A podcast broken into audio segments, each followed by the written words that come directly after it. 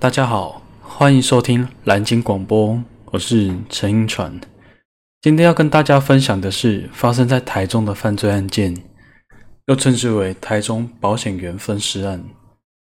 最先听到这件事情是国小的时候，当时候的我们只知道曾经火吃人肉，但是不知道背后的故事多么丧尽天良。二零一七年，因为我住的地方与明安同一个区域，而且我经常会晚上的时候经过案发现场。我知道明明隔壁就是热闹的夜市，但这一小段街道每到夜晚就是特别的冷清。后来在凶宅网上看到，原来这个地方曾经发生多起的命案，虽然有举过举办过大型的法会。但是每当提到这件惨案，大家一样是毛骨悚然。这几起命案当时对七十八十年代的我们造成许多阴影，其中最令我感到害怕的就是台中保险员分尸案。以下我们根据该案的判决书与大家说起这起的来龙去脉。陈君火在台中龙井区开设机车行。并独居于该机车行内。广德强因常去该机车行修理机车，而与陈金火熟识。而广金广德强偶尔会在机车行过夜，除此之外，还会经常向陈金火借钱。陈金火在九十二年六月之间，认识了前来招揽保险的国泰保险业务员 A 女。后来，陈金火经常介绍客户给 A 女办理机车保险事宜，并请 A 女帮广德强规划保险。A 女也赠送了国泰保险的月历给陈金火。后来，因为机车行的客户保险有点问题，陈金火以为是 A 女乱做保险，开始对 A 女心生不满。陈金火因此与广德强商议。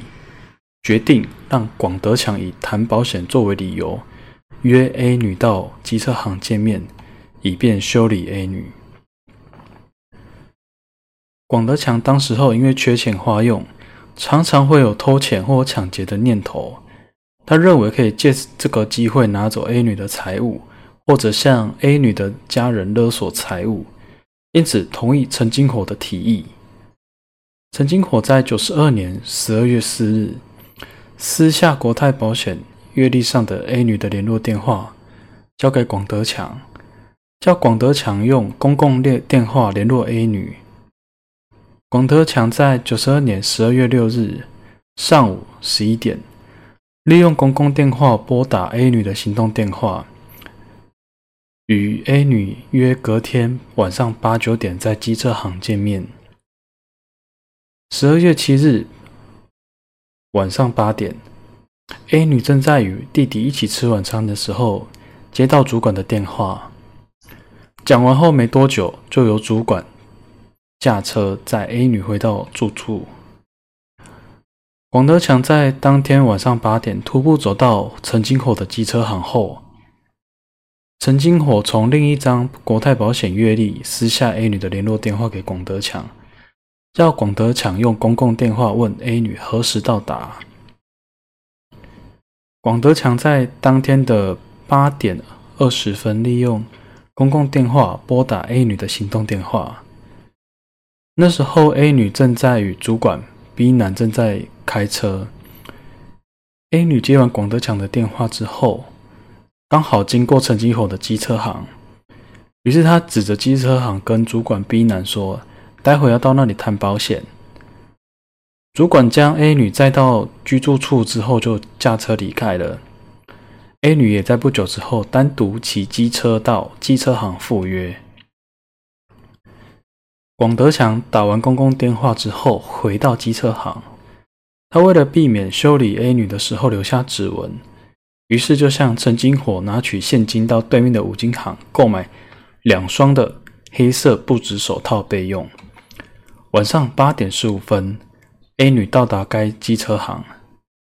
广德强立即与 A 女坐下谈论保险。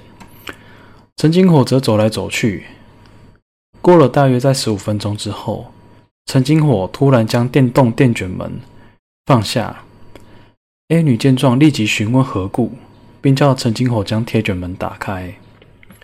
于是陈金火又将铁卷门打开，约有一半的空隙。等待 A 女继续与广德强约谈约十五分钟之后，陈金火迅速将铁卷门放下，并放大店内音响的音量。之后，陈金火出手殴打 A 女的左左边腰部，导致 A 女的左后腰部严重的淤青。A 女遭突袭之后发出尖叫声，并大问：“为什么打我？”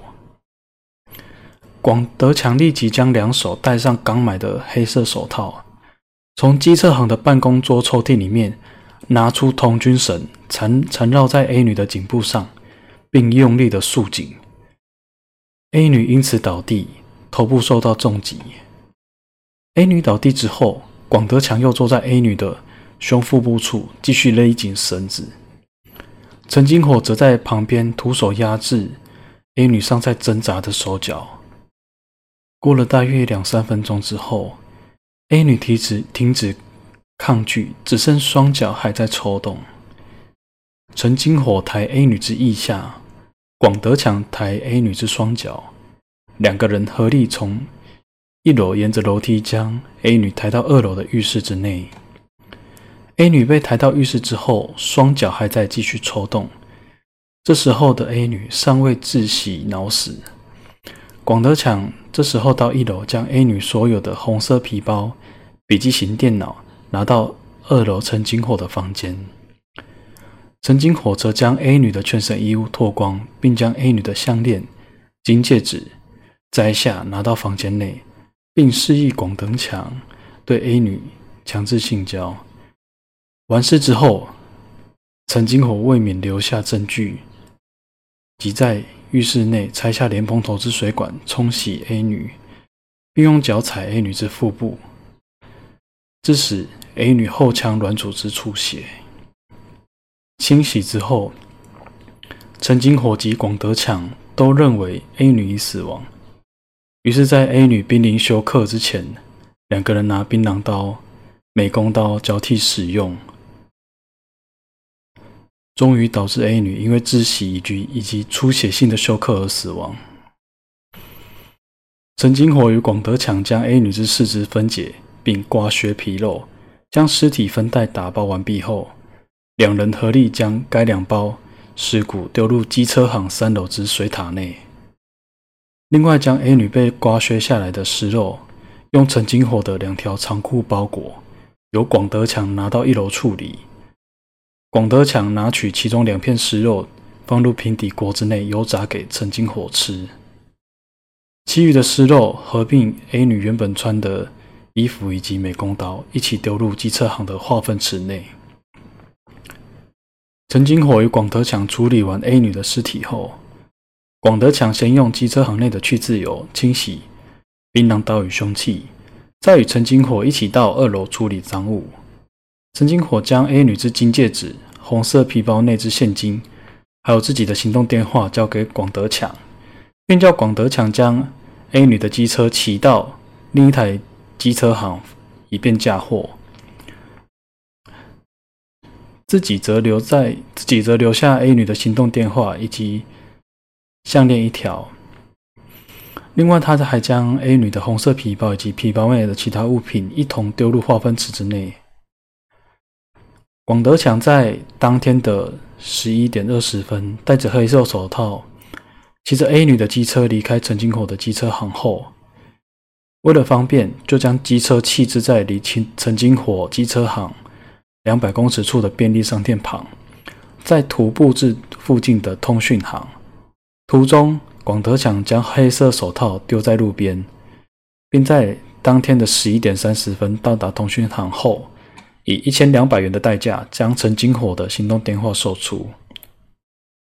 隔天大约中午的时候，广德强又徒步走到陈金火的机车行，拿取 A 女的笔记型电脑，并骑走原本放在该机车行修理的机车。到了珠宝一楼后，将 A 女的金戒指。以两千一百元的价格出售。卖完戒指之后，再带着笔记型电脑去找女友。十二月八号下午一点，广德强由不知情的女友陪同下，一同到通讯行，将电脑卖掉之后，就再也没有前往陈金火之机车行。二零零五年一月二十五日，高等法院二审判处两人死刑。二零零七年九月六日，最高法院判决陈金火和广德强死刑定验。二零一二年十二月二十一日，法务部批准执行陈金火、广德强的枪决。广德强与陈金火结束充满罪孽的一生。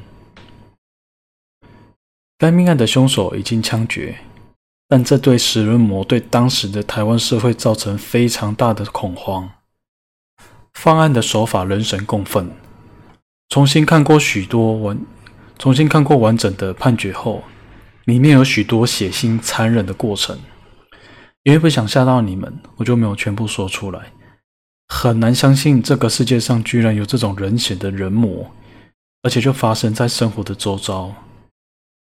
希望大家在与客户谈生意之前，也一定要确保自己的生命安全，也必须要让对方知道自己不是独自前来，或是避免人少的时候会面。因为就算是认识许多的朋友或客户，你也不知道他们内心真正的想法。